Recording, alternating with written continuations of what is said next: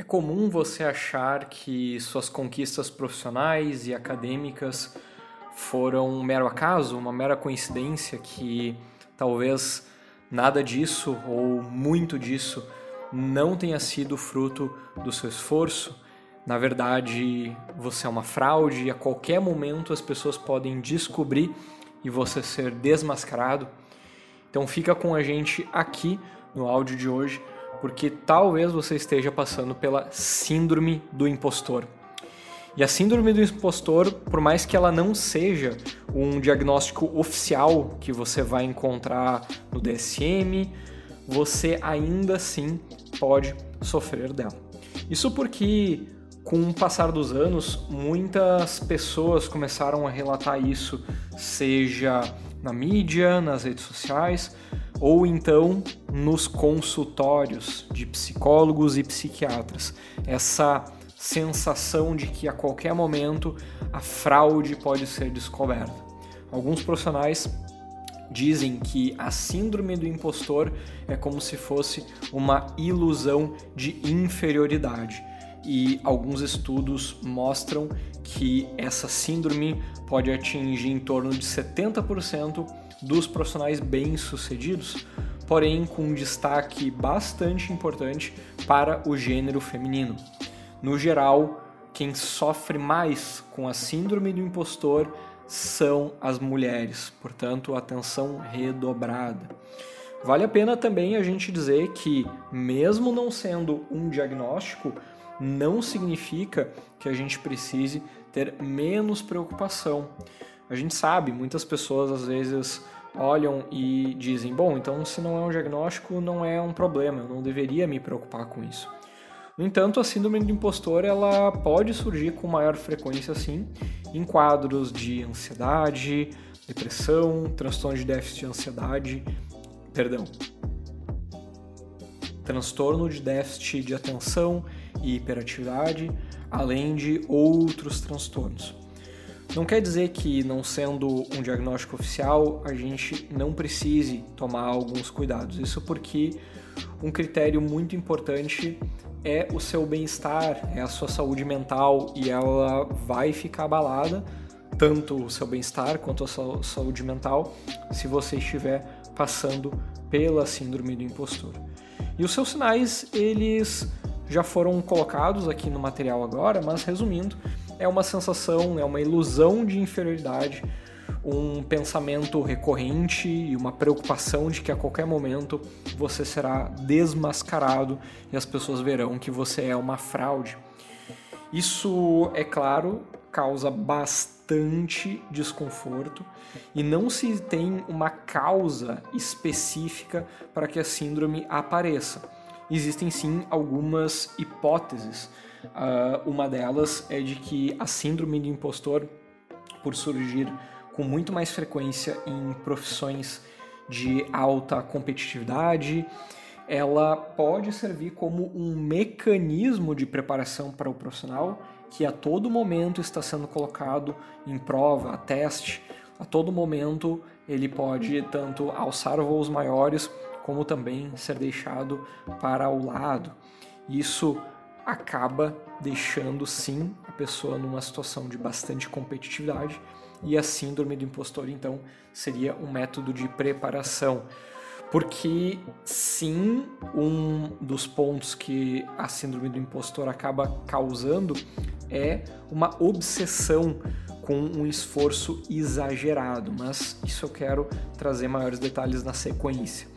Com relação a outras hipóteses sobre as causas, existem alguns apontamentos com relação ao ambiente familiar, porque a síndrome do impostor, ela por estar baseada nessa ideia de que existe uma fraude em você, de que a qualquer momento você será desmascarado, alguns psicólogos acabam apontando que a origem pode estar sim na infância, na adolescência, de forma que uma família com muito mais críticas, uma família que tem é, o costume de valorizar demasiadamente as conquistas acadêmicas, né, escolares daquela criança, daquele adolescente, acaba gerando, em alguns casos, a ideia nessa criança, nesse adolescente, de que ele só será bem visto, amado e querido pelas outras pessoas se ele estiver num nível de performance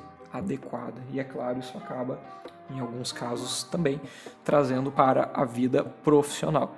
Mas, reitero, não existe nada declarado, né? nada assim é, confirmado de que a síndrome do impostor tenha uma causa, né? uma origem muito específica.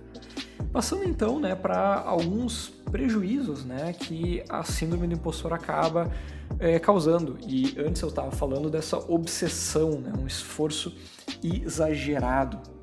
E isso é, não se trata apenas de um trabalho duro, né, uma pessoa bastante esforçada. Não, com frequência pessoa que está passando pela síndrome do impostor, ela deixa de cuidar de outras partes da vida, inclusive a saúde, para se dedicar principalmente ao trabalho ou então à área acadêmica. Isso porque existe ali um padrão muito alto de exigência.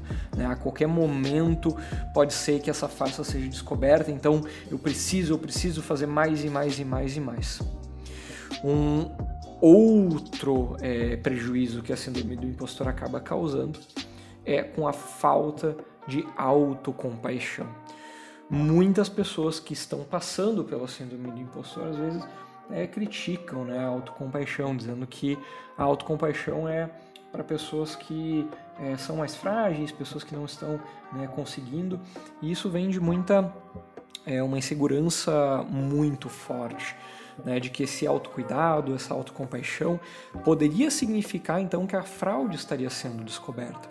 Mas, é, pelo contrário, a gente percebe que a autocompaixão ela faz parte, sim, da vida de pessoas muito bem-sucedidas. A diferença é, você pode ser uma pessoa muito bem-sucedida, porém com uma saúde física e mental que estão indo ladeira abaixo, ou então que a terapia, saúde física, saúde mental, tudo isso estão em dia. E a autocompaixão, é claro, é um ingrediente essencial para o nosso bem-estar.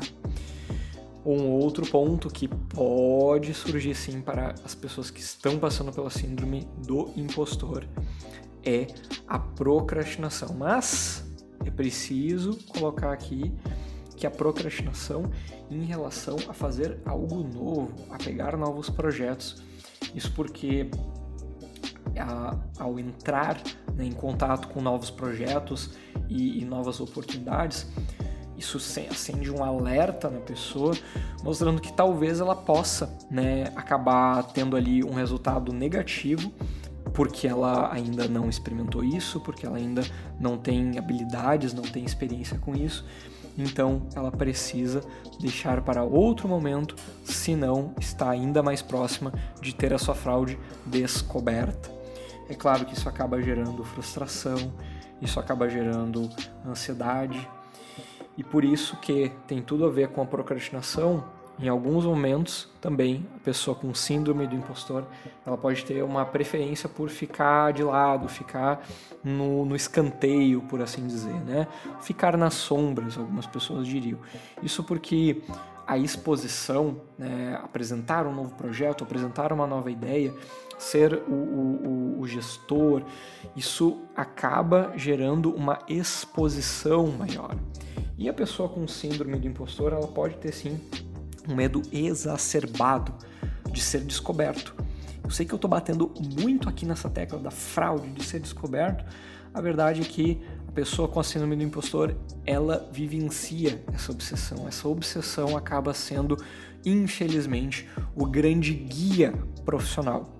Pense que é como se fosse uma pessoa fugindo né, de um monstro, né, um leão, um, um animal muito selvagem que pode fazer muito mal a ela no lugar dessa pessoa você também não estaria correndo, você também não estaria buscando fugir dessa situação.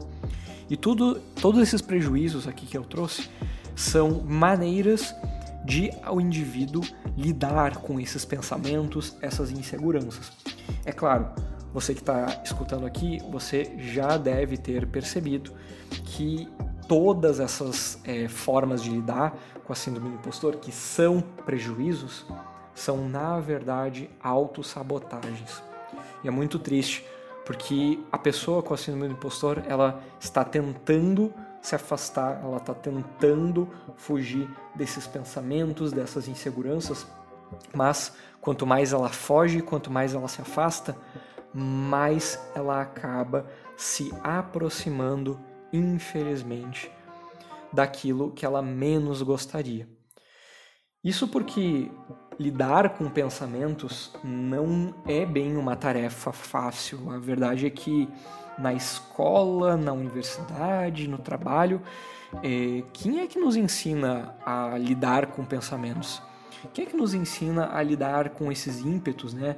esses impulsos, essas é, vontades que os desconfortos emocionais e psicológicos nos trazem? Quem ensinou isso para você?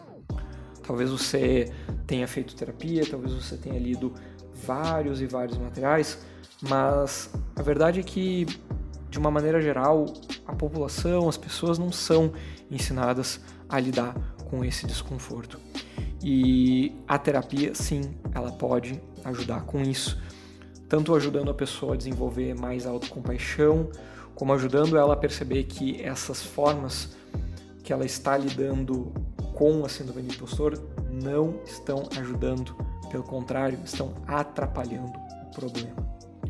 Na terapia também, esses pensamentos, essas inseguranças, elas serão tratadas, mas elas não vão ser tratadas como algo que precisa ser destruído, algo que precisa ser deletado e apagado da memória da história dela. Não é bem por aí a terapia comportamental vai lidar com os pensamentos de uma maneira como se fossem experiências que estão surgindo, né? imagens, vozes que estão passando pela nossa cabeça, mas que não necessariamente a gente precisa agir conforme que elas estão nos dizendo. No curto prazo gera um alívio muito grande, mas no médio e no longo a gente deixa de construir a vida que a gente gostaria de estar construindo. Por isso que se você se identificou é, com os sinais que eu trouxe aqui hoje da síndrome do impostor, você acha que você está sofrendo disso, ou talvez conheça né, alguém que esteja sofrendo, a Eureka quer ajudar. E você não precisa passar por isso sozinho. Na Eureka nós temos psicoterapeutas que podem te ajudar a superar essa situação, tornando a sua rotina e a sua vida profissional e pessoal muito mais feliz. Caso você queira marcar uma conversa inicial, visita o nosso site eureka.me ou então as nossas redes sociais oficiais, que lá você vai encontrar o link para marcar a sua conversa inicial. Se você gostou do áudio de hoje, marque aí o coraçãozinho. Um grande abraço e até a próxima!